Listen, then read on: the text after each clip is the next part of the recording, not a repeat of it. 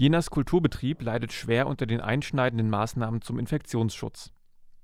Dem städtischen Eigenbetrieb Jena Kultur fehlten wöchentlich etwa 100.000 Euro an Einnahmen. Das sagte Werkleiter Jonas Zipf der Mediengruppe Thüringen. Auch der Blasmusikverein Karl Zeiss Jena gerät durch die Corona-Krise in finanzielle Schwierigkeiten und hat eine Crowdfunding-Kampagne gestartet. Alle anstehenden Veranstaltungen des städtischen Eigenbetriebs Jena Kultur fallen derzeit aus.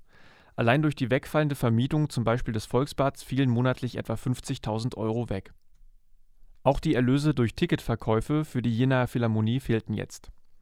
Jena Kultur erhielte 17,2 Millionen Euro Subventionen pro Jahr von der Stadt, 5,2 Millionen Euro erwirtschaftete der Eigenbetrieb selbst, sagte Zipf der Mediengruppe Thüringen. Ähnliche Probleme hat der Blasmusikverein Karl Zeiss Jena. Konzerte und Projekte müssten abgesagt werden. Das gehe an die Existenz des Vereins, sagte der Vereinsvorsitzende Ulrich Richter der Mediengruppe Thüringen.